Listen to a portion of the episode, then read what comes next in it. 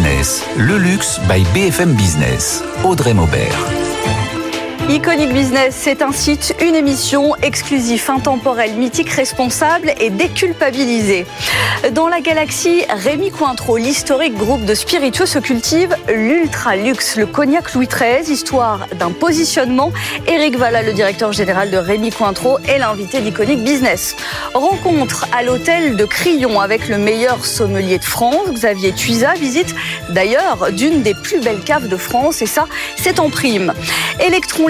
Dernier des derniers indépendants de la place Vendôme. Le joaillier parisien Laurence Baumer et son associé Cédric Aumonier sont dans les désirables de la semaine, le créatif et le stratégique. Sans oublier l'iconique capsule Tendance et Phénomène. La maison Gainsbourg ouvre ses portes à présent au public. C'est Iconic Business. Bienvenue. Avec nous dans Iconic Business, Eric Valla, directeur général de Rémi Cointreau. Bonjour. Bonjour Audrey. Louis XIII, je le disais, c'est l'histoire véritablement d'un positionnement dans la galaxie Rémi Cointreau, l'histoire du cognac le plus exclusif. Pourquoi? Parce qu'il y a le storytelling, le contenant, le contenu et la valeur. C'est la recette du succès alors c'est d'abord plus de 150 ans d'histoire, donc ça ne s'est pas fait en un jour et je me trouve très privilégié d'ailleurs de pouvoir parler d'une marque euh, dont notre génération hérite et que l'on espère pouvoir transmettre aux suivantes. Mais en fait, ce qui fait une marque d'exception, ce qui fait le luxe, c'est pas tellement le prix, mais c'est pour moi en tout cas euh, un produit, une marque et une expérience. Un breuvage déjà très rare dans son assemblage. Oui, alors au-delà de l'assemblage, c'est déjà la sélectivité du terroir. Nous, on a un rapport évidemment euh, euh, éminemment important au terroir. Il faut bien comprendre qu'il y a les spiritueux, il y a le brandy, il y a le cognac. Au sein de l'appellation cognac, il y a les crus de grande et petite champagne qui font la petite champagne, qui présentent le meilleur potentiel de vieillissement. Il y a la grande champagne. Et pour Louis XIII, on ne sélectionne que les eaux de vie primées, donc un tout petit nombre, de la grande champagne. Elles doivent ensuite vieillir plus de 40 ans avant d'être potentiellement sélectionnées par un lointain successeur de notre maître de chai pour être dans la carafe. Donc il y a un, un enjeu de sélectivité du terroir. C'est d'abord la terre qui produit euh, le liquide de Louis XIII. Et après, effectivement, il y a l'assemblage. Le prix n'est pas le sujet, c'est un produit de collectionneur, d'amateur d'ultra luxe c'est un alors le prix n'est pas le sujet parce que le prix est la conséquence. Euh, ça reste évidemment un produit euh, euh, avec un niveau de prix. C'est à la fois des amateurs, des collectionneurs, des grands amateurs de cognac, de spiritueux, mais aussi de produits de luxe. La clientèle de Louis XIII, c'est pas uniquement un amateur de spiritueux. C'est un client de produits de luxe d'une manière générale. Et d'ailleurs, chez Louis XIII, on a une clientèle beaucoup plus équilibrée entre hommes et femmes parce que justement, c'est ce qu'on vient chercher. On vient chercher une histoire particulière. Est-ce qu'on peut donner une fourchette de prix? Oui, la, la, la, carafe telle que vous la voyez, euh, alors c'est pas celle-là, mais elle à 75 centilitres, elle commence euh, à peu près à 4000 dollars, 4000 euros. Une carafe exceptionnelle. On voit les images si vous nous suivez euh, en télévision. Une carafe exceptionnelle, euh, exceptionnelle dans l'objet, exceptionnelle dans sa confection. Ça fait aussi partie de l'histoire de ce cognac si exclusif. Oui, absolument. Le contenant, elle est en, elle est en cristal. Euh, c'est totalement, entièrement faite en cristal euh, chez Baccarat, chez Saint-Louis et certains autres de nos fournisseurs. Euh, c'est un vrai savoir-faire. mais j'insiste, c'est vrai qu'il fallait le plus beau des écrins. On aime bien dit d'ailleurs qu'on a autant de chances de battre un maître aux échecs que de déguster un Louis XIII, tellement en fait c'est rare comme produit. Quels marchés en sont actuellement les plus friands? Donc, hommes, femmes, c'est à peu près équilibré.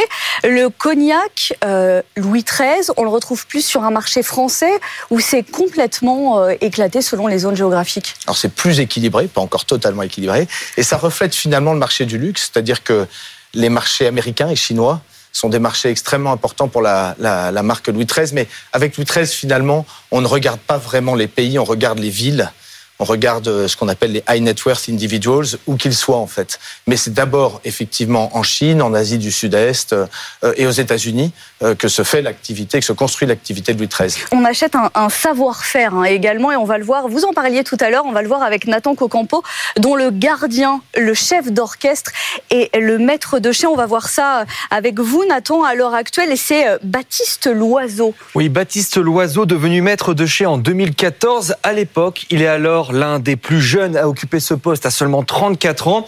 Et la jeunesse de Baptiste Loiseau interpelle tant ce métier est difficile, complexe. Il repose sur une longue expérience de vinification. Comme un grand parfumeur, il faut avant tout un nez comme un sixième sens pour cerner les bons assemblages, la maturation, la recherche de nouveautés aussi. Tout repose sur lui, comme à l'époque de Paul-Émile Rémy Martin, premier maître de chez de la maison en 1874 lors de la création de ce cognac. Sept générations de maîtres de chez se sont succédés, chacun poursuivant l'œuvre de son prédécesseur. Bon, c'est Nathan un métier euh, très rigoureux pour un cognac, on le disait, des plus précieux. Oui, la création d'un cognac, cognac d'exception comme Louis XIII passe d'abord par la sélection des eaux de vie avec un œil de visionnaire pour penser aux cuvées des prochaines décennies, des prochains maîtres de chez. Ces eaux de vie sont vieillies dans des fûts de chêne du Limousin centenaire, puis sont assemblées par le maître de chez. Un assemblage de 1200 eaux de vie. La plus jeune, vous l'avez dit, a plus de 40 ans. les plus vieilles dépassent les 100 ans. Avec le chêne, le cognac prend ainsi une teinte acajou et des saveurs comme le miel, la prune, le cigare ou encore le cuir. Chaque carafe Louis XIII est donc unique et numérotée. Merci Nathan. Je fais une parenthèse, Eric Valla. Comment on sélectionne euh, ce maître de chais? Parce que c'est la pierre angulaire. En fait, ça s'est fait naturellement. Moi, je n'ai vécu, qu'une transition. C'est d'ailleurs Baptiste qui, effectivement, était le plus jeune, qui a succédé à la première femme maître de chais. C'était une belle histoire. Et Baptiste était déjà dans la place depuis de nombreuses années. Et il travaillait avec Pierrette parce qu'effectivement, c'est l'expérience aussi qui donne cette capacité à faire l'assemblage euh, que requiert Louis XIII. Donc c'est un mélange d'esprit scientifique, mhm. Baptiste est ingénieur, mais aussi évidemment d'esprit créateur, euh, donné, comme vous le disiez. C'est une alchimie très complexe. Les gens comme cela ne courent pas les rues, mais très tôt, Baptiste avait été identifié par Pierrette comme étant son successeur. Et il a eu la chance de passer euh, plusieurs années avec elle avant de prendre sa suite. On le disait, des carafes uniques, numérotées, des éditions limitées aussi pour cultiver la rareté et l'exclusivité? Oui, et je disais que c'était l'expression du terroir et du temps. Et il arrive que dans un chai repose un tierçon. Les tierçons sont les, les, les, fûts spécifiques que nous utilisons pour l'U13, qui sont plus grands, qui sont très difficiles à réaliser d'ailleurs, qui reposent dans des chais euh, depuis plusieurs décennies. Et Baptiste, de temps en temps, peut tomber sur un, un fût d'exception et va dire ben, celui-là, on va en faire une édition limitée. L'alchimie euh, du climat, euh, du temps, en a fait un produit d'exception. Et dans ce cas-là, ça devient, par exemple, Rare qui est celui qu'on voyait là. Et c'est pour ça qu'on ne sait pas dire euh, qu'on va faire un, casque tous les deux ans, tous les trois ans. Non, ça vient quand ça vient. Ça vient quand c'est prêt. C'est le troisième, c'est la troisième édition uniquement. Et c'est vraiment d'abord le temps qui a fait son œuvre et Baptiste qui a cette capacité à le repérer comme étant un fût d'exception. Et ça veut dire, est-ce que pour vous, à l'heure actuelle, l'enjeu climatique est déjà sur la table? Oui, bien sûr. Bah, quand on vit de la Terre comme nous, euh, l'enjeu climatique, il est omniprésent. Alors, j'ai envie de dire d'ailleurs que pendant des décennies, euh, s'occuper et prendre soin de ces terres, c'était les rendre productives. Et puis depuis quelques décennies, on sait que c'est bien de les rendre productives, mais il faut d'abord s'assurer aussi de pouvoir les transmettre aux générations futures. Et c'est notre obsession aujourd'hui. Ce qui pourrait réjouir Xavier Tuisa, chef sommelier au Crayon, meilleur ouvrier de France, meilleur sommelier de France que Sarah Durand a rencontré. Je suis à l'hôtel de Crillon et aujourd'hui nous rencontrons le chef sommelier Xavier Tuisa, meilleur sommelier de France et depuis juin dernier, meilleur ouvrier de France. C'est une longue préparation qui dure pour ma part 18 mois et qui a permis voilà, d'être dans l'extrême détail et dans l'excellence. Alors là on est dans votre élément, on est dans la cave de l'hôtel de Crillon. Et c'est pas n'importe quelle cave, hein, c'est même l'une des plus riches de France, paraît-il. Oui, effectivement, on a plus de 40 000 bouteilles ici, 2300 références, et c'est effectivement euh, un lieu que j'adore puisque repose ici toutes mes trouvailles depuis plus de 20 ans.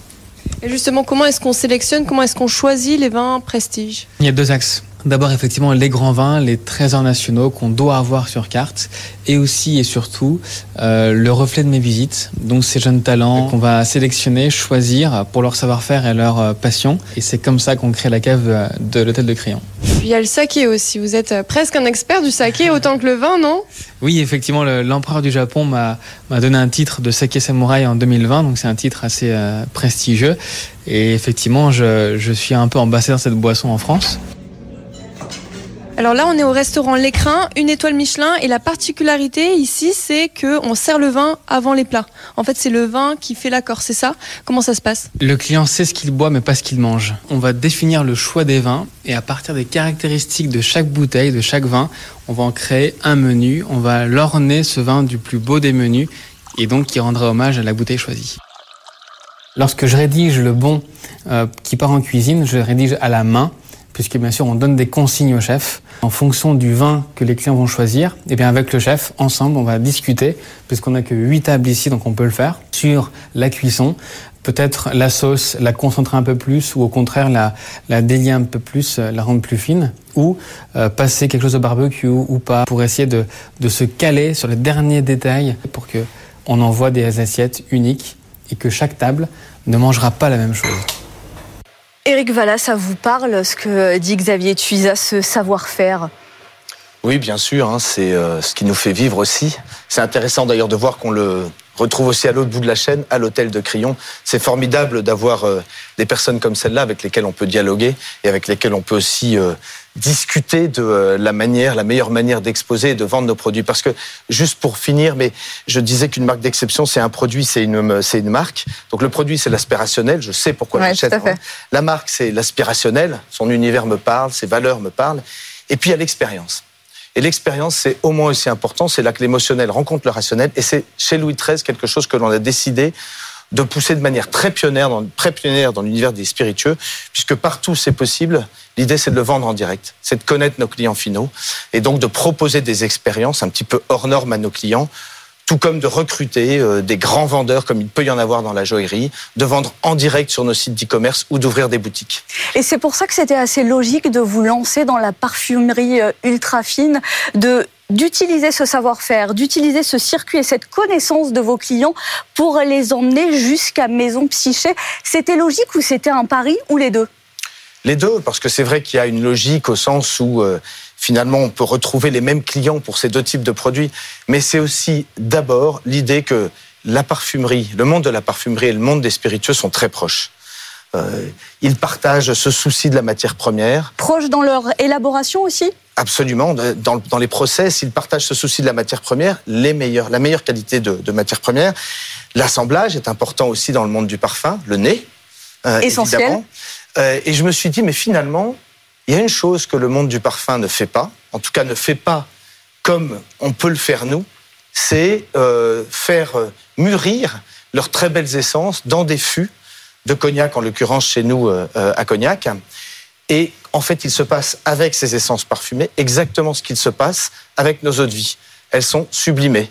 En fait, les notes de tête deviennent des notes de cœur. Donc, la sensation olfactive qui est censée être légère, elle est plus fixée, ça dure plus longtemps, il y a plus de complexité, de richesse, de puissance aromatique. Et donc, finalement, c'est un peu un rêve de se dire, mais et si on, pas?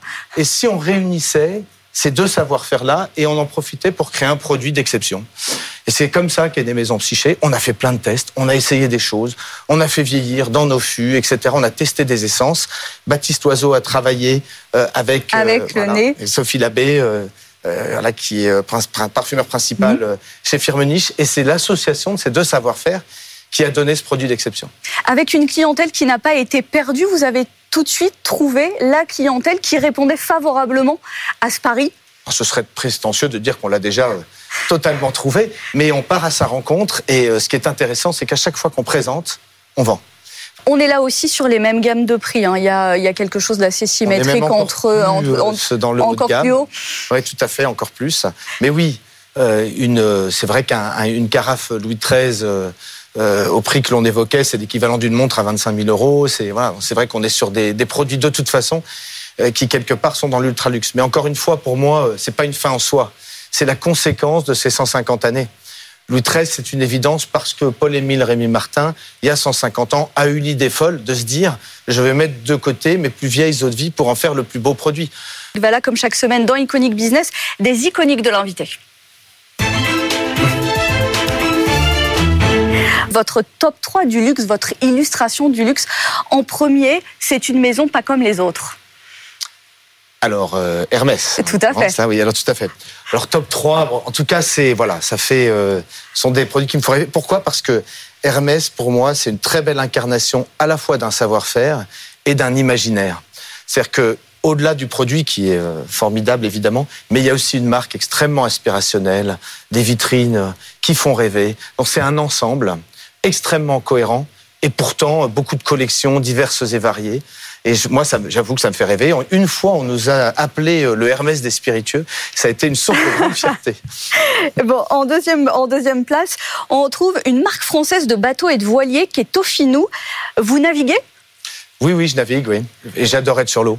Et pour compléter ce top 3, une île, mais une île pas n'importe laquelle, une toute petite île, une île artistique au Japon.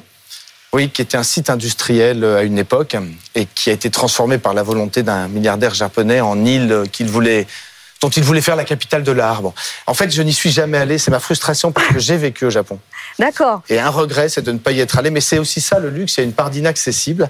Voilà, donc à moi d'en faire un jour quelque chose. Il faut garder des cases à cocher justement pour prendre la direction de l'île de Naoshima, 8 km je crois seulement. Hein. C'est ça, toute petite, une île musée aujourd'hui. Il n'y a que des œuvres d'art qui se promènent dans la nature, enfin qui se promènent, qui sont posées dans la nature, et on dort dans le musée. Une expérience un Une belle expérience. Merci beaucoup, Eric Valla, directeur général de Rémi Cointreau, d'avoir été euh, dans Iconic Business. On va retrouver un autre amoureux des spiritueux, le joaillier Laurence Baumer, grand connaisseur de whisky dans un instant. Ce sera dans les désirables de la semaine. Tout de suite, l'iconique capsule. La maison Gainsbourg ouvre ses portes. C'était à ne pas louper et c'était avec Eva Jaco. 30 ans après la mort de Serge Gainsbourg, le 5 bis rue de Verneuil dévoile enfin ses secrets. Un projet que Charlotte Gainsbourg a en tête depuis de nombreuses années et qu'elle a orchestré elle-même. Il s'agit d'une visite immersive qui plonge le spectateur au cœur de cette maison mythique, guidée par la voix de Charlotte qui dévoile ses souvenirs d'enfance de pièce en pièce. Des gitanes encore présentes dans un cendrier, au mythique fauteuil de Gainsbourg, en passant par ses disques d'or, ses photos et son célèbre Steinway. Tout est resté intact dans cette maison de 130 mètres carrés. Chaque pièce, œuvre, objet, manuscrit, magazine et partition retrace la vie de Gainsbourg. En plus de la maison, un musée est également consacré à l'artiste au 14 rue de Verneuil à Paris. Iconic Business, le luxe by BFM Business. Tout de suite, les désirables de la semaine, tout ce qui nous a fait envie, séduit et intrigué ces derniers jours. Avec un duo d'associés, Laurence Baumer de la maison du même nom et Cédric Aumonier. On a la création d'un côté, la stratégie de l'autre, c'est ça pour résumer? Absolument, c'est comme ça qu'on se partage les rôles. Vous partagez le travail et Nathan Cocampo, évidemment, avec votre sélection de la semaine, un pop-up Guerlain, une nouvelle collaboration. Oui, la maison Guerlain propose une nouvelle collaboration avec la marque de joaillerie turque Begumkan. Pour célébrer les fêtes de fin d'année, la créatrice a imaginé des parures d'exception pour l'iconique flacon aux abeilles qui célèbre ses, célèbre ses 170 ans cette année. Le résultat, ce scarabée façonné à partir de matériaux rares. Pour l'occasion, donc, un pop-up éphémère se tient en ce moment à la boutique du 68 avenue des Champs-Élysées. On continue avec un mélange entre l'Orient et l'Occident. Un hôtel d'exception va bientôt ouvrir ses portes au Chartron, le quartier historique des négociants en vin de Bordeaux. Une nouvelle adresse 5 étoiles signée par le célèbre décorateur Philippe Stark. Un lieu d'exception de 97 chambres, trois étages comprenant piscine, terrasse de 250 mètres carrés et restaurant japonais. Et une vente aux enchères d'exception là aussi Nathan. Le fameux chapeau de Michael Jackson porté en 1983 lorsqu'il a pour la première fois réalisé le moonwalk. Il interprétait alors Billie Jean devant les caméras de la chaîne américaine NBC. Le chapeau est estimé entre 60 000 et 100 000 euros. Au total, 200 lots sont mis en vente, dont le disque d'or de Madonna. Avis aux amateurs, la vente est prévue à Paris le 26 septembre. Et puis, on finit, comme à chaque fois, avec une adresse gourmande d'Audrey. Une réouverture attendue, celle de l'Espadon du Ritz, fermée depuis deux ans. Le célèbre restaurant parisien ouvre une nouvelle page avec la, chef Eugénie Bézia, passée par les cuisines de Michel Saran. Elle proposera des plats autour de l'Afrique et de la Méditerranée. Un restaurant intimiste imaginé dans l'esprit d'une salle à manger. Merci Nathan Cocampo. Vous en parliez il y a un instant d'un pop-up Guerlain. Euh, Laurence Baumer et Cédric Aumonier de la même maison du même nom, hein, le Joyer. Vous avez travaillé pour Guerlain. Il y a eu une collaboration avec Guerlain. Absolument. Nous avons euh, une partie de ce que nous faisons est d'aider nos, nos, amis dans le luxe et donc de faire du design pour eux. Et dans ce cadre-là, nous avons travaillé avec Guerlain. On a réalisé le rouget, vous savez, celui avec le petit miroir qu'on voit bien. Donc ça, c'est notre dessin. Et également, alors une abeille, c'est pas celle que vous avez représentée, mais elle est en cristal de baccarat et le parfum flotte et lévite sur les ailes. Bon, je le disais tout à l'heure, Laurence Baumer pour la création, Cédric Aumonier pour la stratégie. Vous partagez les rôles à peu près comme ça. Dans tous les cas, vous êtes attentif à ce qu'on vous présente comme le seul et dernier joaillier indépendant de la place Vendôme. Est-ce que vous avez l'impression que c'est indispensable de le préciser? Oui, c'est indispensable de le préciser parce qu'on connaît tous les deux les, les grands groupes et donc on apprécie la liberté et l'agilité d'être un indépendant. Laurence Baumer, ça veut dire que c'est, ça vous garantit une certaine créativité, un caractère unique?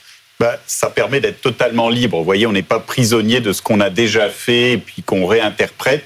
C'est vrai que tous les matins, j'arrive, c'est un peu intimidant. Il y a une page blanche, mais c'est la page blanche et c'est vraiment la page blanche. Donc on essaie régulièrement d'innover. C'est vrai qu'en tant que créateur, il faut inventer des nouvelles choses. Toujours. présenter des choses comme par exemple les diamants tatoués qu'on peut voir. On a utilisé le titane, des plumes, toutes sortes de matières, des matières olfactives. Donc c'est ça qui est amusant et chaque matin l'aventure redémarre. Et des créations que vous voyez hein, si vous nous suivez à la télévision. Pourtant, les grandes maisons, vous savez ce que c'est. hein, euh, Chanel, Louis Vuitton, vous êtes déjà parti avec ce cahier des charges. Maintenant, vous allez chercher juste la liberté de seulement faire des collaborations. Alors, on fait la- la- ce, que, ce qui m'intéresse le plus, c'est la personne la plus importante au monde, c'est-à-dire nous, la maison, ce qu'on fait.